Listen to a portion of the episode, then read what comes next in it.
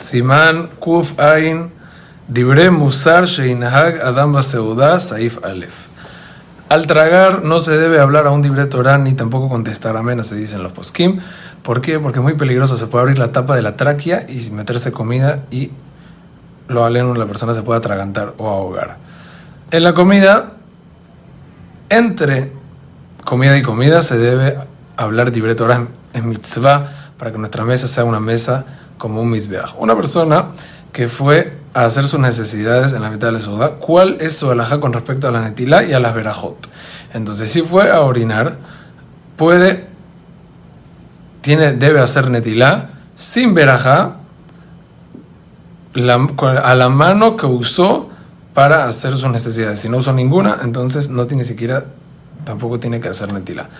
En caso que va a hacer sus necesidades y al regresar tiene en plan solamente comer, hace solamente, hace netilá con veraja. ¿Por qué? Porque se sospecha que vaya a comer. ¿Y qué?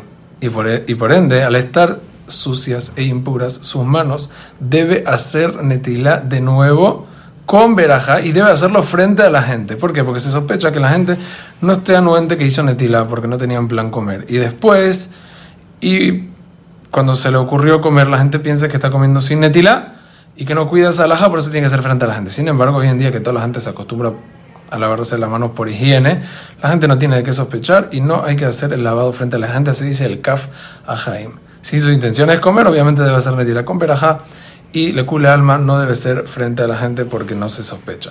Una persona que salió en medio de la ciudad y se quedó hablando afuera por mucho tiempo con alguien entonces, cuando vuelve, tiene que hacer netilá con veraja, porque se sospecha que no cuidó la pureza de sus manos. No, obstante, si sostuvo en su mano un pan, no debe hacer netilá nuevamente, porque siempre tuvo en mente volver a comer y cuidó la pureza de sus manos. Todo lo dicho de la verajot es repetir la verajá de netilá. Verajá de motzi, obviamente que no se repite. Hazak Ubaruj.